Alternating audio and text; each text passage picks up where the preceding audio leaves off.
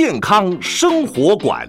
嗨，各位朋友，您好。他是我妈咪，他是我宝贝。大家好，欢迎你和我妈咪一起加入健康的行列。这里有医疗保健资讯，有专科医师的访谈，有亲子教养专题，还有包罗万象的健康讯息。欢迎您锁定健康生活馆，一定要听哦。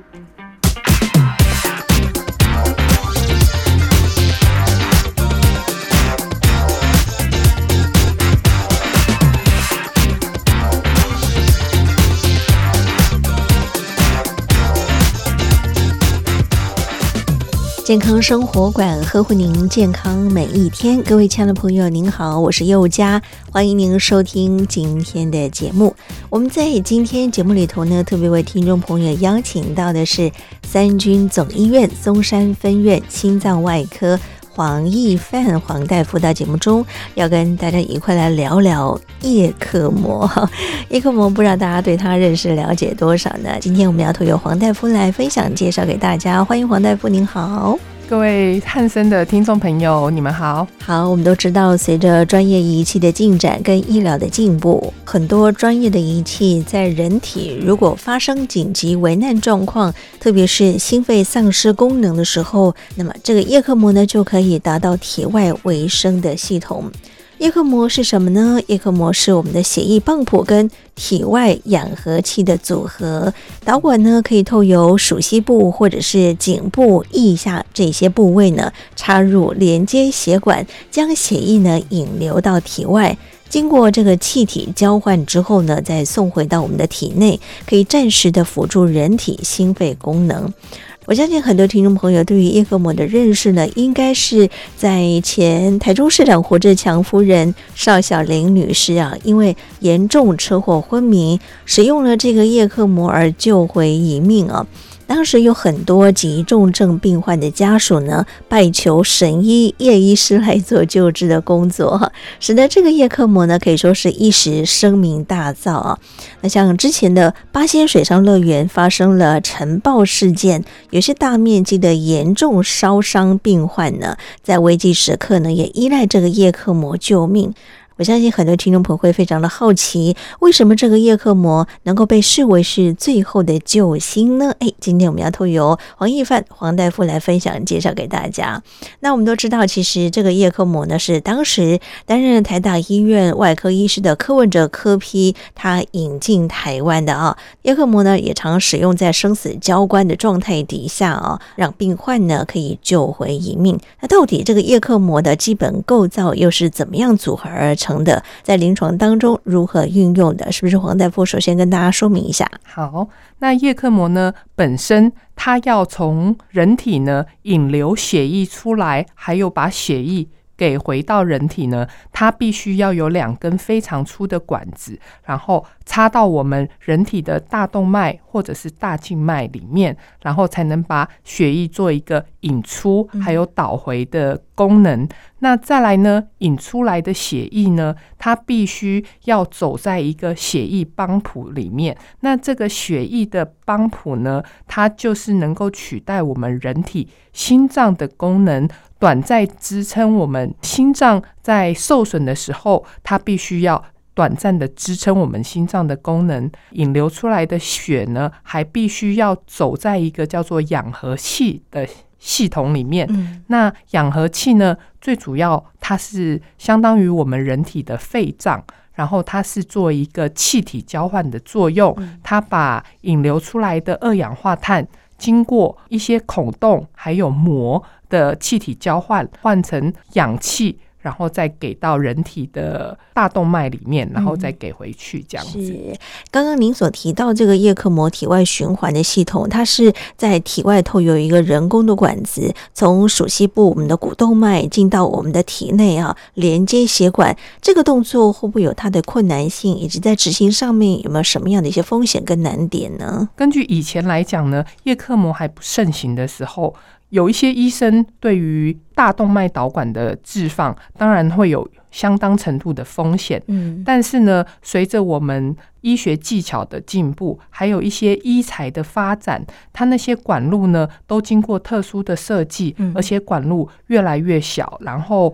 它的顺滑度呢也越来越顺滑。所以原则上，现今来讲，置放叶克膜算是一个还蛮例行性的手术了。嗯，所以我们在安装的过程当中，都是透过 monitor 的方式去做一些的组装的过程吗？是，原则上，如果我们是一些 elective 选择性的手术呢，进开刀房呢，我们原则上会经过一些超音波评估病人的颈动脉、颈静脉，还有属膝部的股动脉、股静脉，量测一下动脉的管径，然后再选择。相对应的导管的粗细来置放，但是在紧急的状况下，比方说在急诊室置放，是一个病人比较危急的环境下呢，可能没有办法做一些很好的超音波导引的一些方式来置放。那这个时候呢，我们就必须要依照。医生的经验，然后选择管径，然后来做置放。是，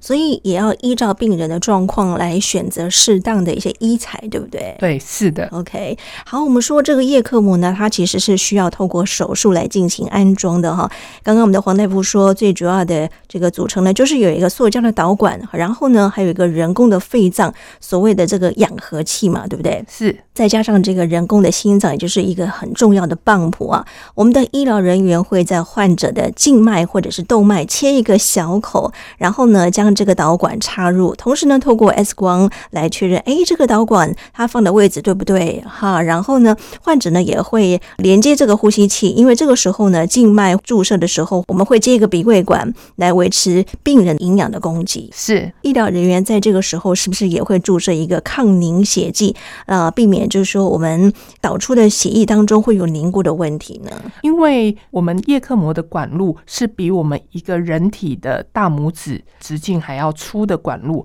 将血液引流出来。那血液呢，从人体引流到这些管路当中呢，这就算是一个非人体的一个表面，所以它一定会产生一些凝血还有溶血的问题。那为了避免血液被引流出来，它产生血块、产生血栓，那就必须要打一些抗凝血剂在在管路里面。或者是甚至在人体里面制造一个抗凝的状态，防止血栓的形成。是，是不是同时也要注射抗生素以及注射一些的镇静剂？哈，避免可能如果说病人他意识是清楚的，他如果说一旦有一些躁动，或者是说有一些移动的话，可能对于正在进行叶克膜装置过程当中会带来很大的风险。是，原则上这些叶克膜这些体外的一些装置，放一些大管子进到人体里面，尤其是在大血管，甚至靠近心脏的上腔静脉、上腔下腔静脉附近呢，都因为非常靠近心脏，而且再加上这些重装备必须再置放在人体一段时间，所以原则上呢，我们会给予病人预防性的抗生素。嗯，在执行置放的时候，我们是不是同时也会嗯？注射一些利尿剂，嗯，对，为了防止病人在安装的时候，嗯，呃，因为他有一些躁动、疼痛的状况，原则上我们会给予病人一些肌肉松弛剂，嗯，然后一些镇静药物，让病人处于稳定、不要动的状态下，嗯，然后置放这些大的管路，以免一些大动脉因为穿刺的过程，或者是切开 cut down 的过程当中，血管发生破裂的情形，然后造成病人一些大出血的状况。是，所以我们在安装的过程当中，哈，要确保病人完全能够配合医生的执行动作。所以这个时候呢，我想注射这些镇静剂或者药剂是非常重要的。哈，刚刚说我们也会使用这个利尿剂来帮助他肾脏能够排出水分啊。安装完成之后呢，其实我们的体外循环呢，会透过这个荧幕来进。监测哎，我们的呃病人他的心率、他的血压的压力啊，或者是说含氧量的状况，来确保患者在使用这个叶克膜的期间是一个健康的状况。是。因为叶克膜呢，本身就是取代人体心脏还有肺脏的功能，嗯，所以在置放完成之后呢，我们原则上呢会大概每两小时甚至每四小时都会观测病人的动脉血的氧气分压，嗯，然后呢病人的心跳、病人的血压，还有病人的氧气等等，看病人的。整个状况是不是在叶克膜置放之后呢？整体的一些数据有好转的情形。是，所以我们先跟大家来举一个案例啊。曾经呢，有一位五十多岁的张先生啊，他呢因为呢心内膜炎啊，送到医院去急诊，后来呢发现他心脏已经是坏死了哈。但当然那个时候为了要抢救他的生命，就将患者的这个心脏移除，但是呢又没有心脏可以移植，怎么办呢？哈，那个时候呢就。只能够赶紧替这个病患装上叶克膜，将患者赶快的送到台大医院。患者呢就这样子维持没有心脏的状态啊。那终于呢，在第七天呢，他等到了一个心脏的移植啊，创下台湾第一例病患体内没有心脏，也就是那个时候我们看到心电图是呈现一条线的状态，他仍然能够存活的一个病例啊。那当然也因为这样的状况底下。印证了叶克膜神奇之处啊！可能很多听众朋友刚开始对于叶克膜的认识呢，就是从邵小林那个时候开始啊。可是呢，大家对于这个叶克膜还是一知半解，会认为说啊，他的家属一旦有一些紧急状况的时候，都会去要求医生说啊，我是不是可以装个叶克膜，赶快来救命哈？很多人其实对他还是处在一个一知半解，或者是说有一些错误的迷思啊。是不是？请我们的黄大夫跟大家解说一下，到底这个叶克膜它适用的对象，哪些人是适合，哪些人不适合呢？并不是所有的人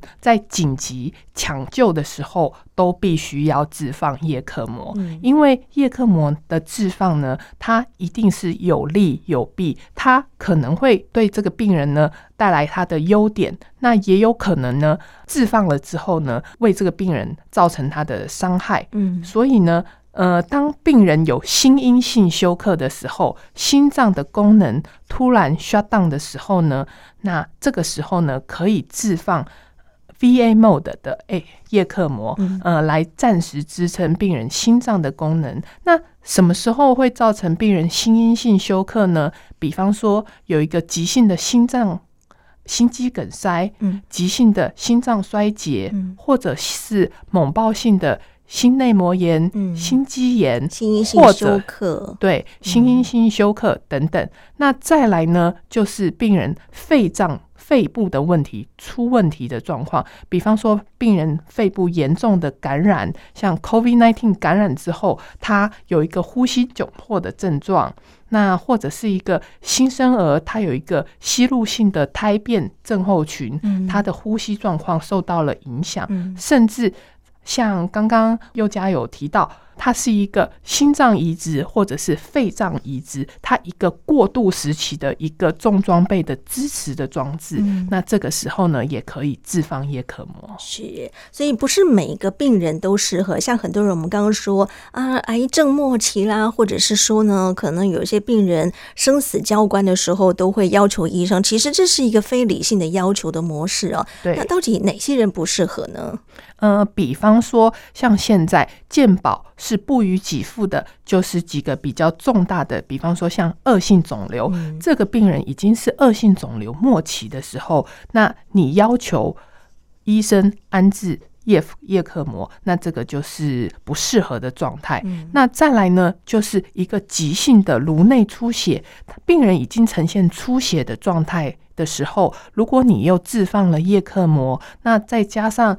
置放之后呢，需要放需要。打一些抗凝血剂，那它可能会加重它颅内出血的情形，这个情形也不适合置放。那再来就是有一些重大的创伤，比方说病人坠楼、重大的车祸等等，它有造成多发性的内出血。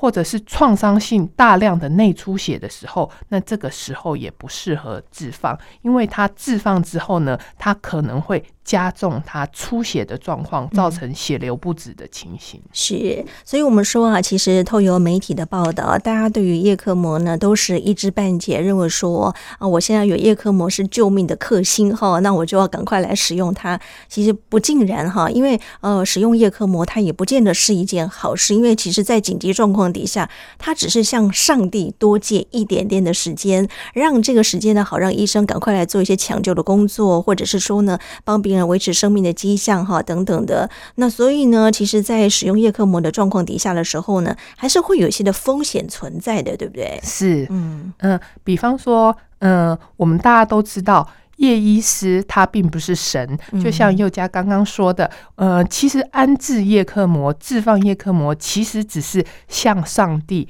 借时间，嗯、呃，多给一些病患时间，给一些医生时间，然后。用这段时间呢，其实给予病人正确的治疗的方式，然后再把病人从鬼门关拉回来。嗯，是，所以我们说使用叶克膜呢，它能够为我们的心肺失能的患者提供相当大的注意。在使用叶克膜上面呢，有许多不便的一个状况哦。比方说，刚刚有提到的，我们在使用之后呢，可能会有出血的问题，会有肾衰竭，会有感染的风险，会有腿部缺血的这个问题情形，甚至有些病人还会有中风的风险性存在。哈，所以不是每个病人都适用。那适用的对象，真的他可以使用的过程当中，还是会有刚刚所提到的这些风险存在。哈，对对，嗯、呃，所有的医疗呢都有利或者是有弊。嗯，那如果置放叶克膜初期，它置放两个礼拜以内，病人呢，因为你医生给予正确的治疗，慢慢好转之后呢，叶克膜其实就可以撤除。但是呢，如果叶克膜置放超过两个礼拜之后，原则上叶克膜种种的一些并发症，它可能会陆续一一的显现。第一个，它可能会造成全身凝血还有溶血的问题，它开始有一些血尿。然后呼吸道黏膜的出血、肠胃道的出血，那它有可能因为血栓的问题打到了脑部，造成了中风或者是肠缺血的情形，甚至它造成一些胰脏炎、肾衰竭等等的状况，甚至像我们之前早期星星王子，他因为他血管较细，那置放叶克膜一段时间之后呢，它逐步的血液血流量不够，那逐渐就是因为缺血的问题，嗯、末端肢体缺血，所以必须要截肢。是、嗯，所以呢，我们刚刚提到了叶克膜，它只是短暂性的抢救生命，在非常紧急状况底下的时候呢，我们可以透过它来帮助这个病人哈维持生命的迹象。可是呢，我们在装置完成之后呢，也不能够装置太久，因为装太久之后呢，反而是对我们刚刚所提到的这些心肺功能、我们的人体的这个脏腑器官都会带来一些影响。哈，顶多大概就是一两周、两三周就要拔除。拔除之后，他如果说还是没有办法靠病人自体的这个复原能力去维持他的心脏的运作功能的话，可能家属就必须要有心理准备了，对不对？是，叶克膜只是给予支持，而并非治疗。它针对你出问题的一些疾病。比方说，到底是心脏的问题还是肺脏的问题等等，他必须要给予正确的治疗。是。那短暂的两个礼拜以内的支持呢，它原则上是会带来好处的。嗯。但是超过两个礼拜之后，并发症等等，或者如果病人没有往好的方向走呢，那。所有的家属都必须要有一些心理的准备，可能叶克膜呢，如果太长的话，它就必须要撤除。嗯，没错。好，所以我们说尽人事听天命哈，就是说，虽然像现在科技不断的在进步，有些新的医材我们可以加入医疗抢救或者是救治的过程，但是呢，并不是每一个医材都适合每一个病人哈。我觉得还是得要看病人的当时状况，再加上我们现实的环境来评估适不适合。来使用。那曾经呢，就有一些病患家属，他强制要要求做这样的一个叶克膜哈。我们来举一个案例，就是曾经有一位先生，他入住到医院哈，他之前呢已经签了一个不实施心肺复苏术的意愿书，还特别交代不插管哈。他的妻子、小孩都了解这样的一个状况。但是呢，有一位知名的大学教授，也就是这位病人的侄子啊，他呢却坚持说：“哎，这个病人的权利一定要主张啊，所以一定要救下去啊！如果医院不救的话呢，就要提告哈。”这让这个医生家属呢也不知道该怎么办是好。于是呢，在不想招惹麻烦的状况底下呢，医院就进行插管，然后呢装置这个叶克膜。这个儿媳妇呢也跟着说：“哎呀，这个叶克膜很贵呀，哈！如果说要自己出钱的话呢，呃。”呃就省了吧。但如果说呢，是不用出钱的话呢，不装白不装哈，这又是一个错误的迷思嘛，对不对哈？对，装了之后呢，你看啊，嗯，可能他们会觉得说啊，你看呢，我们有做抢救的工作啊，好像外表跟所有亲友告知说，你看我还是很孝顺的啊，我还有帮这个家属做最后的抢救工作啊。那这个呃老先生呢，后来醒来之后呢，非常非常的激动哈，用力拍床啊，不断的挣扎哈，这个眼睛非常的愤怒啊，你为什么要救我这样子哈？然后最后呢，四肢开始。渐渐的发黑哈，过世的时候呢，他连胸部都黑掉了哈。你看，对这个病人来讲，他其实可以呃顺利的走完最后他的这个人生的岁月。虽然说最后可能病苦，但是如果说病人一定坚持要做最后抢救的话，你看让这个病人增加一些痛苦，最后还是没有办法救回来嘛，对不对？是，其实叶克膜呢，不管在医学当中。或者甚至医生跟民众之间的沟通呢，都会一定都会谈到一些经济，还有一些伦理的议题。叶克膜呢，只要符合健保适应症，如果符合健保的条件，原则上。就可以健保置放。嗯，如果不符合健保的适应症呢，家里面经济状况许可的话呢，也可以自费置放。嗯，那自费置放的费用呢，大概目前来讲呢，大概一套约二十万左右。哦，二十万，对，非常的贵。嗯，那为什么要考虑到健保的适应症呢？因为二十万是一个非常。昂贵的费用，那我们目前也知道，从七月一号开始，我们健保费也陆续都调涨了。嗯。那如果你不符合健保适应症，你执意置放的话，也就是等于拿大家的纳税钱为你置放这一个叶克膜来买单，所以这是不合理的。那再来就是再讲到一些伦理的议题，就是人到了一些紧急。末期的时候，到底需不需要置放叶克膜呢？这个其实就是我们常常在讲，你到底是什么病因？如果呢，你的病因呢是可逆的，是可以救治的话呢，其实你置放是没有问题的。但是如果你的病因呢是不可逆的，没有办法救治的，你只是在。拖延时间，你只是撑个两天、三天，甚至一个礼拜的话，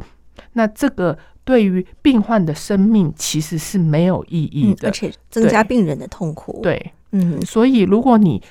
真的要救到底的话，那是不是还是应该要考量病人本身的意愿，嗯，然后让病人有尊严的度过他生命最后的这一段时间？是黄大夫，我们说，像您在第一线的医疗工作，可能常常会看到很多的病人无理的要求，以及您明明看到这个病人不适合，可是呢，他们就非要要求医生去做这个叶克膜的装置工作。谈谈你们现况所碰到的案例好吗？目前我曾经在三军总医院里面。遇到一些病人其实是不符合健保适应症的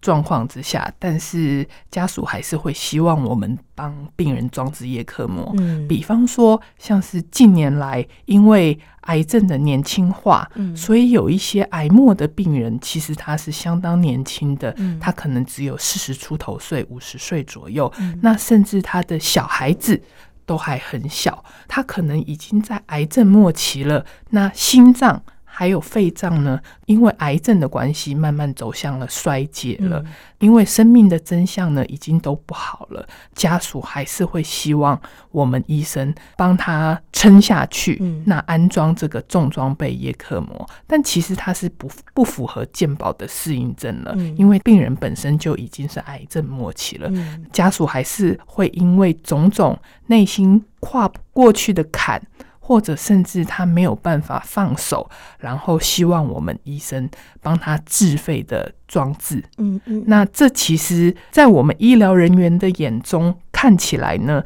其实病人呢，因为抗癌，可能他已经经历了五年、十年的时间了。嗯、其实病人呢，整体的状况呢，他都已经身心俱疲了。嗯、那其实，在他人生最后一段时间呢，因为家属的要求之下呢，他还必须要接受叶克膜的置放。这对病人来讲呢，他是没有意义的，延续他的生命。是，所以你们也会觉得非常的无奈哈。而且最后你们看到病人其实到最后他可以好好的走的，可是呢，就发现家属硬要去装这个叶克膜，让这个病人最后病人是气孔流血，好，整个面目非常的狰狞，或者是说整个外观上面都变形了。对吗？对，他整个身体呢，会因为装置叶克膜，整个人肿起来，或者是甚至呢，他因为癌末的关系呢，因为他整个人已经非常的瘦了，嗯、那血管的状况也都不好了，所以他的四肢、手指。脚趾甚至整个下肢已经都呈现缺血的状况，都发黑了，发黑发臭了的状况。那还有一个是车祸的问题，它可能是一个重大的车祸。那病人其实已经有全身性的出血，甚至严重的内出血的状况。那家属可能一时之间他没有办法。接受他的家人可能一夜之间他出了一个那么重大的车祸，嗯、那也没办法接受他的家属呢几乎是死亡的状态，嗯、那他还是要求医生呢帮他置放叶克膜，嗯、但病人在大量出血的状况之下呢，装置叶克膜呢只是会加重。病人整体出血的情形更严重，所以就是会像刚刚所讲的状况，它会变成七孔流血的状况，它可能耳道啊、鼻黏膜啊、呼吸管路啊、皮肤黏膜，整个通通都。在渗血的状况。嗯，是我相信病人家属就是放不下，可是放不下的结果，硬要做最后的医疗处置工作的时候呢，只会让病人更痛苦哈。我相信很多病人家属应该不愿意看到自己的家人最后变成这样的一个惨状哈，因为你看到他七孔流血，看到他整个外观都肿起来变形，我觉得家属看了应该会更不舍。所以，与其是如此，不如我们就好好的。送他最后一程。对，所以其实我们必须要学会，就是很坦然的面对死亡的这个过程。嗯、那有些病患的家属呢，他是没有办法接受死亡的这个过程，嗯、他会觉得他舍不得，舍不得，很难过。嗯放不了手，嗯、那这其实也是我们大家必须要学习的一个课题。是没错，我们说啊，对人事物都要断舍离。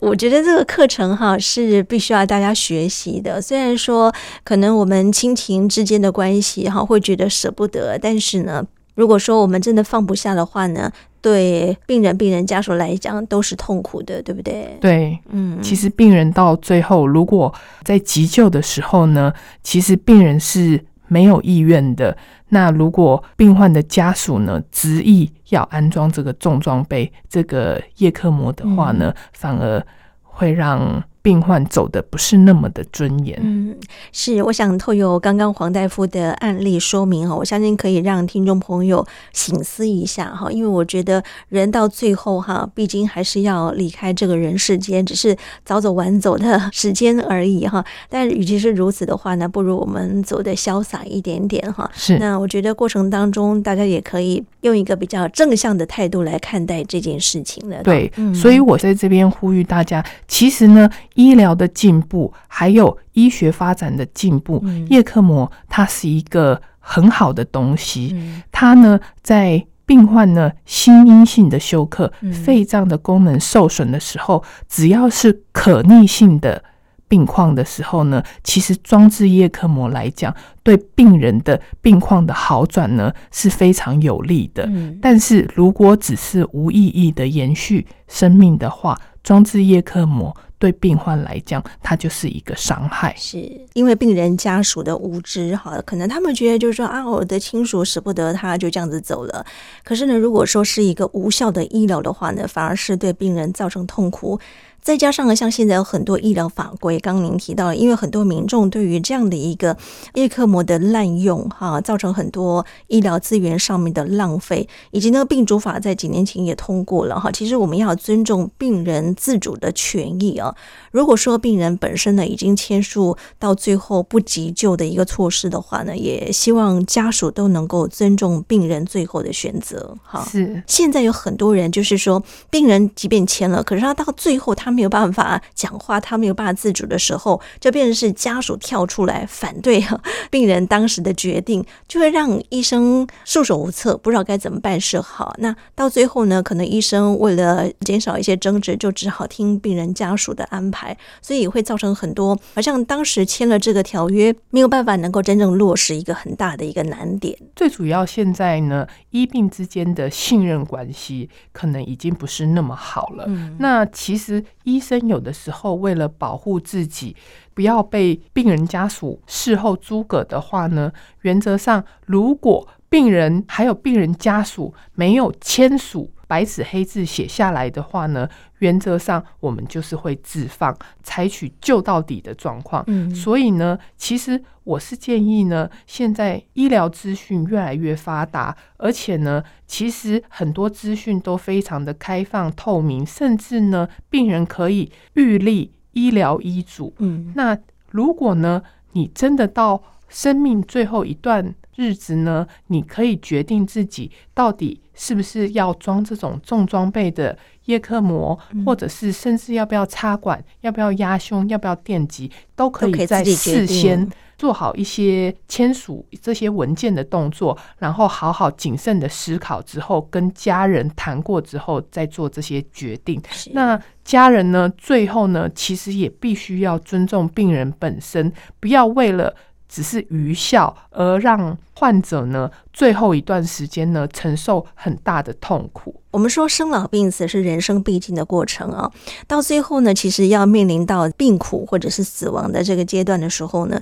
大家都必须要提前去做好准备跟规划哈。那尤其是在生病的这段时间，我们如果能够跟家人先沟通清楚，到最后我希望做什么样的一些医疗的工作，大家摊开来说清楚、讲明白，然后呢，彼此互相的尊重，到最后的那刻来临的时候呢，才不会手忙脚乱，也才不会。会啊，六神无主，不知道该怎么样去做一个决定哈。那如果说大家都能够事先讲好了，这个境界来的时候，那我们就如实的去按照计划来执行，就比较不会有这么多的争议存在了。是，嗯，OK，好，那回头呢，我想请黄大夫跟大家聊聊。我们刚刚说呢，其实这个叶克膜呢，跟我们之前所提到的这个人工心肺机啊，有异曲同工之妙，只是说透过一个专业的仪器，或者是说透过人工的按压的工作来帮。帮助我们的心脏的跳动啊。那曾经呢，也是有一位小姐呢，她也是因为某些状况底下，她一时失去心跳了。送医的过程当中啊，旁边的家属就一直帮她做这个心脏的按压的工作，帮她维持这个心脏的一个跳动的这个频率。那到医院之后呢，也紧急装上了这个叶克膜，恢复的状况还不错哈。我们想请您跟我们来聊一下，就是说叶克膜跟我们一般所熟知的人工心肺机到底差异在哪里呢？叶克膜呢，其实就是一个 closed system，它是一个封闭性的系统，也就是说，它在急诊室、病房或者是洗肾的病人临时心跳停止，它可以在医院多处执行置放。那人工心肺机呢，它其实是一个心脏手术呢，它必须要让心脏停止。然后心脏切开，它必须要让我们的心脏里面的血液呢，整个导引到人工心肺机里面，嗯、然后让心脏还有肺脏暂停工作，然后暂时由人工心肺机来支撑。那等手术结束之后呢，再将人工心肺机里面的血呢，再注入回去心脏，然后再让心脏回温，然后开始跳动。原则上呢，人工心肺机呢是专门用在执行心脏手术的时候呢会。置放的一个大型的装置，那主要是用在手术房。嗯、那叶克膜的话呢，则是你可以看到它可能在紧急的时候，它在急诊室也可以置放，加护病房也可以置放，洗肾室、开刀房都可以置放。它比较算是。人工心肺机里面呢，下一个的装置，嗯，OK，也让听众朋友听听看，了解一下。那么我们在使用这个叶克膜的时候，有没有一个黄金时间点啊？到底什么时候介入会比较好呢？叶克膜其实就是在支撑心脏衰竭、心因性的休克的时候是最好的时间点。安置的置放的时间点呢，原则上它是越早越好，嗯，就是你不要拖到它已经完全心脏在执行 CPR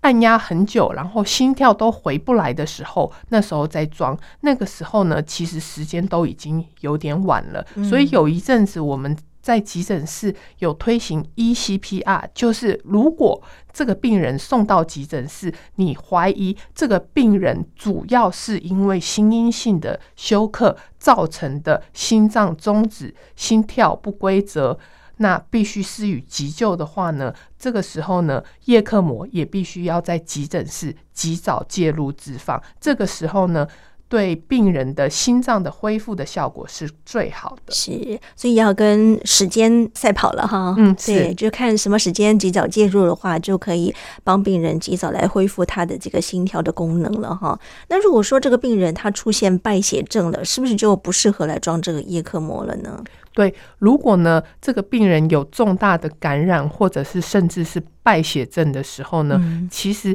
是不应该置放叶克膜的，因为叶克膜的管路呢非常的长，然后呢里面又有血液帮浦、氧合器等等，它置放的时间也必须比一般的时间来得久，它可能会一周、两周长时间的置放。那长时间的置放呢，血液。接触这些管路呢，就会形成慢性的发炎，甚至会感染。那如果病人已经处于一个败血性休克的状况的时候呢，是不适合脂肪液克膜的。嗯，可是如果说这个病人本身这个心肺功能已经有很大的一个状况了，然后本身又有这个败血症了，如果连叶克膜都没有办法装置的话，还有其他的方式可以抢救生命吗？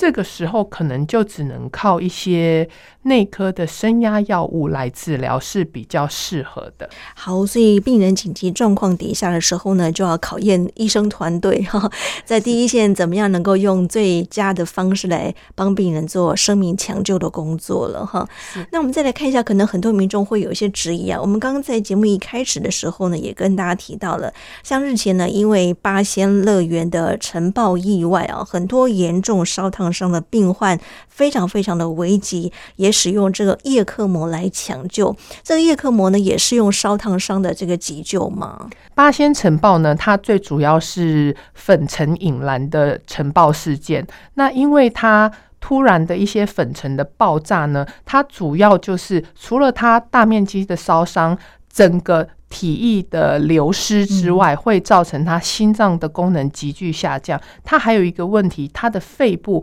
也是一个肺部功能也会造成他的一些损害。比方说粉尘的吸入，还有一些高温烧烫伤爆炸的时候，它的高温造成他的呼吸道还有肺脏的一些氧合的效果的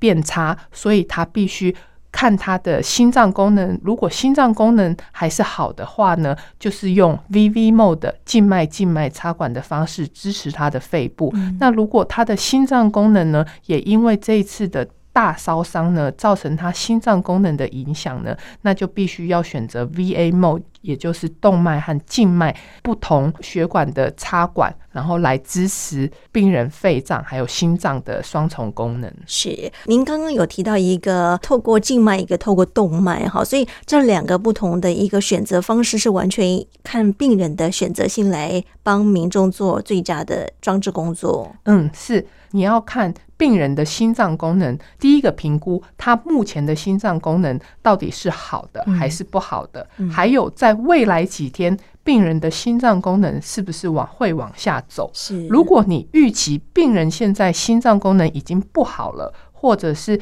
病人在未来几天内，三到五天内，整个心脏功能会因为这次的疾病急剧下降的话，那你就必须要在第一时间优先选择。动脉还有静脉的插管，也就是支持心脏和肺脏两个器官的功能。嗯，但是如果病人可能只是一场火灾，那他一些粉尘啊、气道的受伤，造成肺部的受伤，肺部的功能不好的时候，他的心脏的功能还是好的话，血压也是稳定的话，那这个时候你就选择静脉还有静脉的插管。那这个时候呢，就主要单纯的是支持。病人的肺部不会就是因为要做一些动脉插管，可能造成动脉的一些伤害。是是，所以要完全看病人的状况的差异点来帮病人做一些选择。好，刚刚说有静脉到静脉到静脉到动脉，哈，两种不同的方式。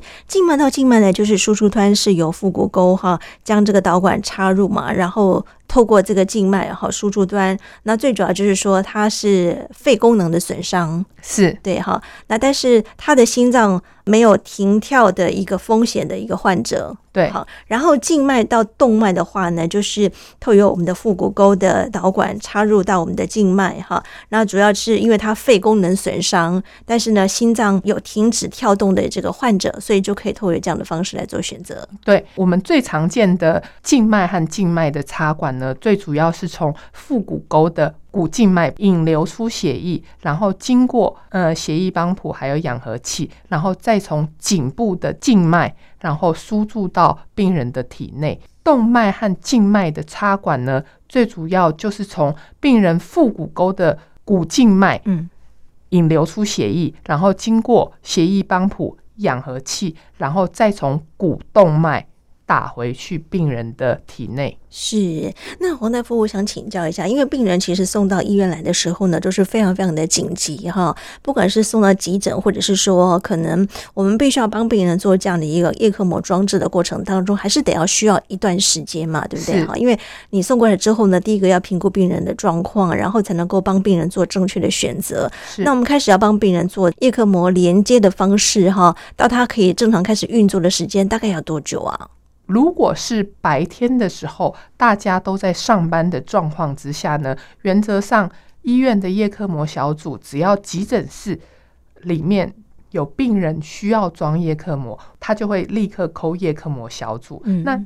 叶克膜小组的值班医生呢，他就会直接到现场评估病人。如果这个病人需要装，家属签好同意书呢，我们同时就会进行装置的工作。原则上呢，我们都希望在三十分钟之内把叶克膜放置到。病人的体内，然后运转起来，是因为在这个时候非常危急呀状况底下，都是跟时间在赛跑的哈，所以是要在最快的时间里面做最好的一个安装工作，及时帮他做体外的一个心脏循环的工作，才能够维持他心跳的功能，对不对？是 OK，好，所以我们再回到刚刚所提到的这个八仙乐园的晨爆意外哈，因为我们说晨爆意外那个时候其实突然的一个爆炸事件，也让很多人在那个时候引发烧烫。伤嘛，那我们都知道，人体的皮肤它有一个很好的一个隔水层哈。那如果说当我们这个皮肤受到这个烧烫伤的时候，没有办法能够真正保护我们的皮肤，就是人体最大的一个器官的时候，其实那个时候人体的这个组织液就容易会跑出来哈。那个时候没有一个保护层，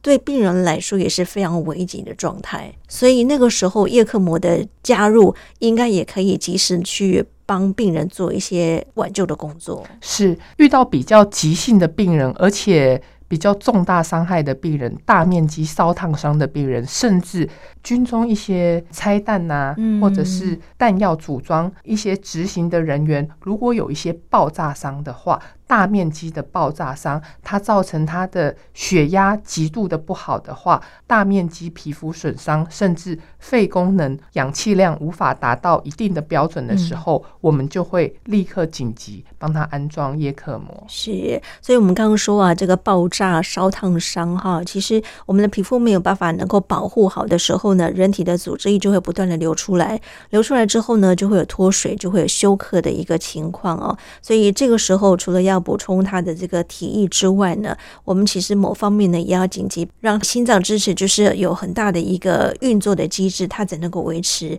正常的一个心跳嘛，对不对？对，然后它维持人体的循环的功能。那个时候啊，这个八八尘爆意外产生的时候呢，也让很多人透过这个叶克膜挽救了生命哈。是，OK，好，所以我们说这个叶克膜呢，它其实是帮医生啊紧急的帮病人做这个抢救的工作。那并不是一个治疗的模式，它只是暂时维持生命的迹象而已。对，呃，叶克膜其实只是换取时间，嗯、然后给予医生和病人有更长的时间，然后来接受正确的治疗。嗯、它其实它不是一个治疗的策略，对，它只是。买更多的时间，然后让病人接受医生的治疗。是，所以在过程当中哈，我们觉得在第一线医疗人员会做一个正确的选择。呃，我们也在这里希望民众不要啊自行就要求医生说一定要去帮自己的病患家属做这样的一个叶克膜的装置工作哈，以免让医生觉得非常的为难，同时呢也浪费了整个医疗的成本，对不对？是，嗯，因为医疗的资源是。呃，非常的庞大的，所以其实医生一定会站在病患的角度。如果真的是因为心脏的功能还有肺脏的功能受损，而且又符合健保适应症的话，医生一定觉得它是可逆的因素的话呢，医生一定会积极的会跟家属沟通，然后跟他说，其实有叶克膜这个重装备你可以使用。嗯，但是如果呢，今天是一个在一个不符合健保给付的条件之下呢，甚至装上去之后呢，对病患的病况呢是会让他恶化的。那医生呢就不希望家属就是坚持。一定要装这个叶克膜。是，好，我们也希望今天透过我们三军总医院松山分院心脏外科的黄义范黄大夫的说明，让听众朋友也可以借这个机会来了解一下叶克膜它的一个适用的范围。因为我们都说，像现在网络以及各媒体的发达，可能很多人对于叶克膜呢会有一些认识，但是呢，就是会有一些一知半解的一个状况哦。如果说自己也没有用到的时候，或许只是听听就过去了。可是当如果说自己碰到，到有家属，或者是说有一些呃需要紧急做抢救工作的时候呢，可能第一个就会想到我们的叶医师哈，就是叶克膜。但是我们刚刚一再跟大家提醒，就是说，并不是每一个危急的病人都适合来。装叶克膜，叶克膜其实装了之后呢，还是会有很多的一些并发症跟风险的哈，所以并不是装了之后它就一定能够抢救生命回来，它只是说透过这样的一个仪器呢，可以帮适合的病人来抓一些时间啊，来帮他做这个心脏跳动的工作，维持他有一个正常的一个呃人体生命迹象的一个维持。那接下来可能就是要看病人他是不是能够适用这样的一个机制，看看可不可以。多挪用一点点的时间，让医生有抢救的工作而已。对，嗯，病人呢，如果在安装叶克膜的时候呢，他能够换取更多的时间，然后来接受医生正确的治疗。嗯，在短短两周甚至一个月的时间之内呢，如果整体的病患是好转的，嗯，那原则上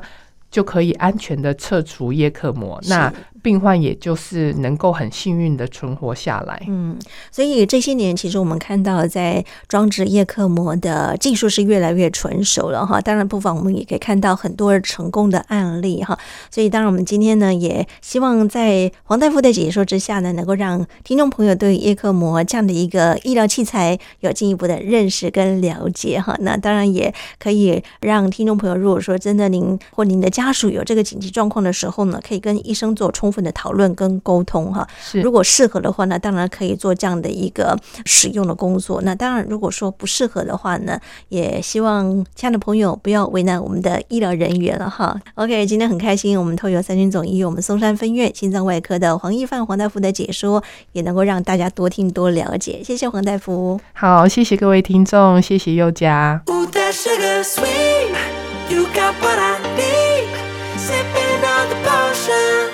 好，亲爱的朋友，您现在所听到的是健康生活馆，我是业务家。很快的，今天节目进行到这里，要跟您说再会了，祝福您平安健康，我们下次见，拜拜。